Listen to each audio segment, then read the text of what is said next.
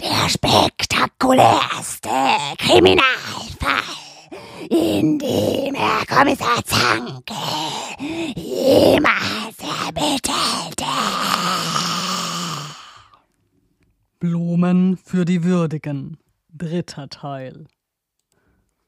Ausnahmsweise unterließ es Zankel sogar, beim Preis herunterhandeln zu wollen, gab der netten Verkäuferin stattdessen ein faires Trinkgeld, rund 10 Cent, und wünschte ihr zu allem Überfluss leutselig ein schönes Wochenende. Immerhin hatten sie Freitag.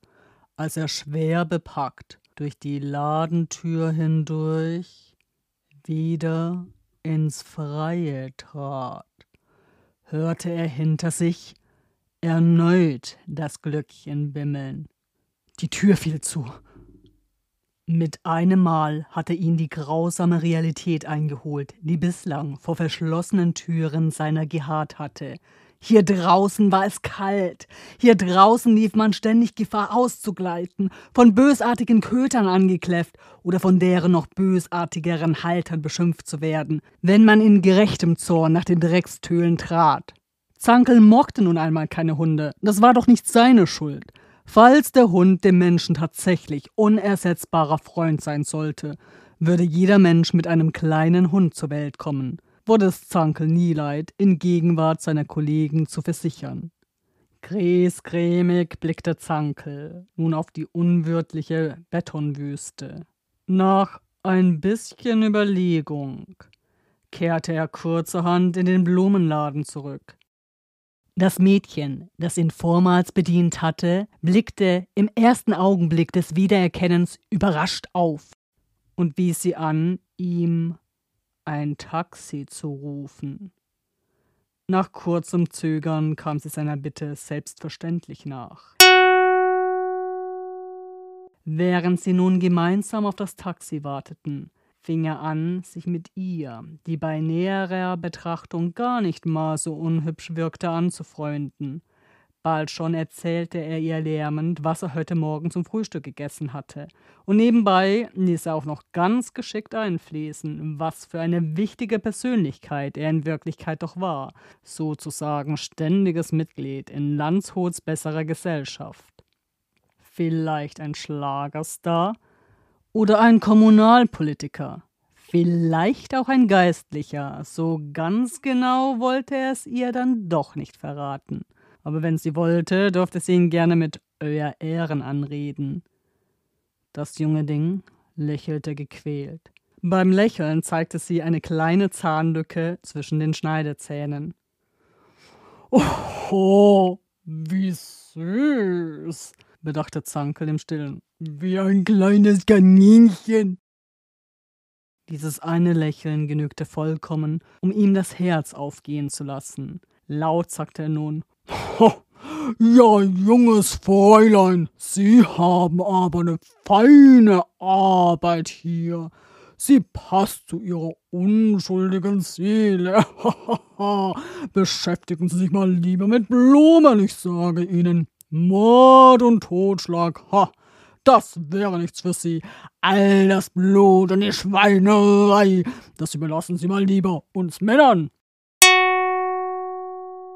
Er sah ihr dabei tief in die Augen. Noch tiefer hätte er ihr allerdings in den Ausschnitt geblickt, hätte sie nicht der Witterung angemessen einen dicken Rollkragenpullover getragen. Wirkte sie in diesem Moment kindlich verwirrt?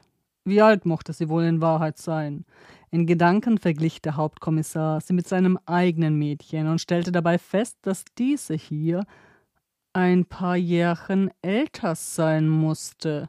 Trotzdem, zu jung für ihn. Aber notfalls konnte er warten. Dass er zu Hause ein Eheweib hatte, vergaß Zankel sowieso ständig.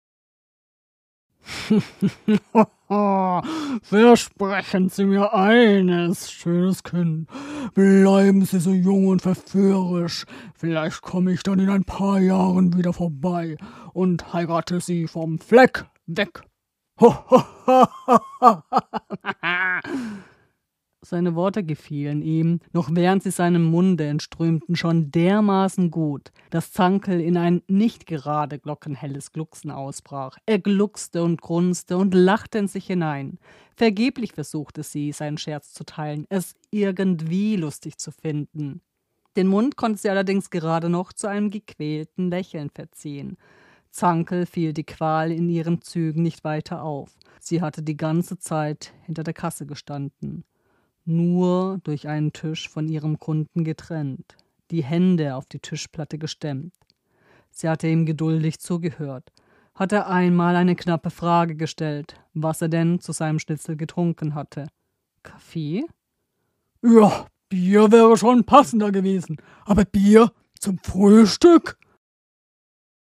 Dass er jetzt mit seinen schweißigen Handflächen einen zarten weißen Handrücken tätschelte hatte sie nicht kommen sehen. Das gezwungene Lächeln wich einem leichten Ausdruck von Ekel. Fand sie es widerlich? Warum? Trotzdem hatte sie ihre Hand nicht weggezogen. Oh, mein hübsches Kind, stellen Sie sich vor, ich leide unter einer schlimmen, tödlichen Krankheit. Für kurze Zeit war sie wie ausgewechselt. Plötzlich schien ihrem mitleidigen Herzen die aufgedrängte Zuneigungsbekundung nichts mehr auszumachen. Stattdessen erwartete sie innerlich aufgewühlt die nächsten Worte, die er an sie verlieren würde. Todkrank? Es war bestimmt Krebs im Endstadium oder Tuberkulose oder Hämorrhoiden. Er grinste gequält. Ja, diese Krankheit ist wirklich schlimm, sinnierte Zankel. Ende des dritten Teils.